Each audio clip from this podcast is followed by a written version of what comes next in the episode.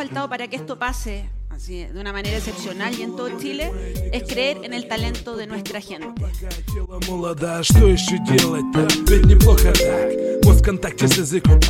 Mira innovaciones y si tenemos 10 casos como Mercado Libre. En...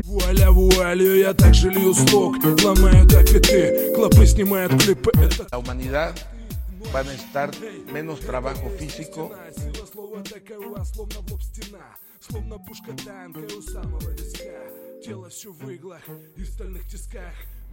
11, 11 minutos de la noche, Ciudad de Buenos Aires. Y bueno, ya, en el tercer capítulo ya hay una parte que, que no puedo cumplir, que yo quería filmar siempre con luz del día. Eh, tocó de noche. Tocó de noche, hay que hacerlo de noche. Tenemos que tratar de cumplir con el compromiso martes y viernes de este video podcast que se llama Cómo cincelar. Cómo cincelar en un mundo volátil. Capítulo número 3. Estamos muy contentos de haber llegado al capítulo número 3. Espero que esto les esté gustando también a ustedes, los que hayan visto los tres capítulos, los que estén viendo o escuchando el tercer capítulo, porque esto también tiene una versión en audio. Tiene una versión en audio que sale por todos los canales, Apple Podcasts, Spotify y demás, y una versión en video que está en YouTube, en mi sitio web. Y estamos muy contentos de haber llegado al tercer capítulo. Y como estamos muy contentos de haber llegado al tercer capítulo, hoy vamos a hablar de un tema que a mí me gusta mucho, es mi tema favorito. Porque cuando... ¿Por qué? Porque es mi tema favorito. Es mi tema favorito porque fue una de las primeras experiencias transformadoras que yo tuve en mi vida. Y ahora les voy a contar la anécdota. Y es mi tema favorito también porque es de los ejercicios más divertidos que hago con las personas con las que trabajo. Cuando a veces estoy en un grupo de gente grande, por regla general, eh, están allí porque tienen ganas de llevar adelante un proyecto, tienen ganas de emprender, tienen ganas de agregar valor, tienen ganas de cincelar en un mundo volátil. Y, y entonces yo les pregunto, ¿qué, pasa que, no lo están haciendo? ¿No? A los que siguen trabajando en relación de dependencia, a los que están eh, quizás eh, pensando en, hacer un proyecto pero que no lo hacen. ¿Qué es lo que, que, sucede? Y ahí se suelen suceder, se suelen suceder, vale la, la redundancia, muchas respuestas y en algún momento alguien dice, la, verdad que me da miedo, me, da inseguridad, me da incertidumbre, me da miedo. Y ese es el momento genial para mí de, ese pequeño recorrido, porque es lo que me da lugar para preguntar, ¿qué es lo que te da miedo?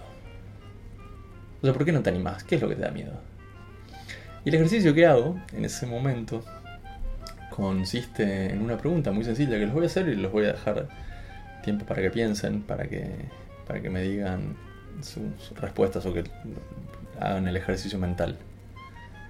¿Qué es lo peor que puede pasar si te lanzas a la pileta, si comenzás a emprender, si armas tu proyecto y decís, bueno, este es mi agregado de valor y voy a tratar de ponerlo a disposición de la gente? ¿Qué es lo peor que puede pasar? La anécdota que yo tengo para contar al respecto es de una experiencia personal. Eh, a mí me tocó ir a una conferencia hace muchos años ya. Hace, pues, estamos en 2018 a fines, esto fue a fines del 2007, en, eh, aquí en la ciudad de Buenos Aires. Y daba la charla, daba la charla el, gerente general de una empresa chilena que se llama Alto.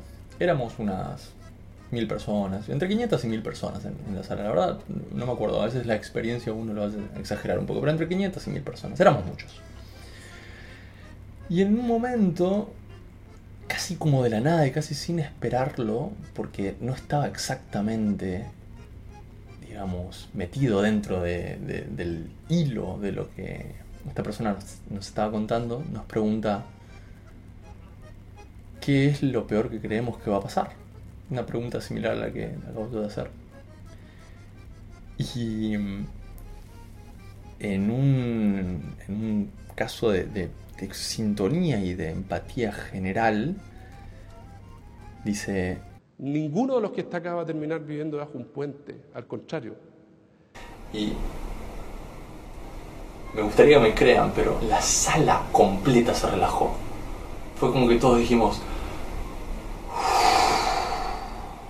No tengan miedo, atrévanse. No hay nada que les pueda pasar. es como un miedo, un miedo común. Es, co- es como un miedo común. Es algo que, que como que nos pasa, como que tenemos adentro.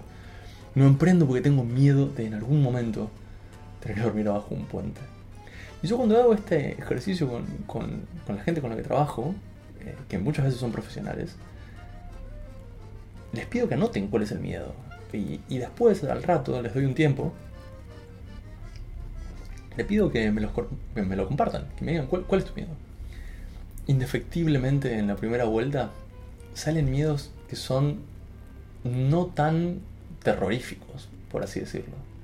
Miedos como por ejemplo voy a perder toda mi plata, o me voy a quedar sin trabajo, o voy a tener que pedir un préstamo, o voy a perder la casa. Y yo digo que no son tan terroríficos porque realmente no son tan terroríficos. O sea, no hay nada grave con ninguna de esas cosas, mucho menos si uno es el que las ha conseguido. Si uno las puede conseguir una vez, las puede conseguir dos veces. Digo, no hay nada grave comparado a... Tengo miedo de quedar eh, en una silla de ruedas y no poder moverme y por lo tanto no poder acariciar a mis hijos eh, nunca más. Bueno, eso me parece un poco más terrorífico. Eh, te- ten- tengo miedo de eh, que la sociedad me condene y tener que mudarme de país, cambiar mi identidad y perder para siempre a todos mis seres queridos. Eso es un poco más terrorífico. Ahora, ¿hay chance de que eso me pase por emprender? Porque las más de las veces no son cosas que suceden por emprender. Es cierto que cuando uno emprende toma riesgos. Y la idea, y, yo estoy haciendo estos videos en, en principio para que el riesgo sea acotado y que el protagonismo ustedes lo puedan tomar y, emprender y hacer proyectos o, tomar si se quiere los, los tips o consejos que surjan de este espacio lleven adelante su, su emprendimiento con el menor riesgo posible pero cuando uno emprende toma riesgos y las cosas pueden salir mal. Yo puedo tener un producto que a la gente no le guste. Puedo hacer un pedido de mercadería a una empresa que al final eh, no me los entrega y no me devuelve la plata. Puedo tener un restaurante en donde la gente se intoxique. Hay riesgos. Hay riesgos en agregar valor. La solución a, a la pregunta de qué es lo que me da más miedo es súper personal. Es lo que a vos te da más miedo. Lo que a vos te da más miedo. Es es súper personal. Yo, es injusto que yo diga que no es tan terrorífico lo que te da miedo porque es personal. Pero, si yo lo puedo poner en palabras a lo que me da miedo, si yo lo puedo anotar, puedo hacer además dos cosas. Puedo pensar en qué cosas hacer para lo que me da miedo, para que lo que me da miedo no suceda. ¿Qué tengo que preparar para lo que lo que me da miedo no suceda? Y otra cosa que es súper importante es, si sucede, ¿yo con qué herramientas me puedo nutrir para que una vez que ya pasó, lo pueda paliar el miedo, lo pueda sobrellevar? Entonces, la conclusión del día de hoy es esa. Emprender es riesgoso. El riesgo, la incertidumbre nos da miedo. Pero eso que hace que yo no me anime no es tan grave. Y si lo puedo poner en palabras, puedo hacer estas dos cosas. Puedo prepararme para que no pase y puedo prepararme por si pasa. Y créanme, esos, esas dos, esos son dos andamios hacen que la vida sea infinitamente más tolerable. Vamos a entrar en detalle en los dos más adelante. Eh, Pero quería hacer en este tercer capítulo este, este recorrido por el miedo a emprender, por el motivo fundamental que hace que no me anime a emprender.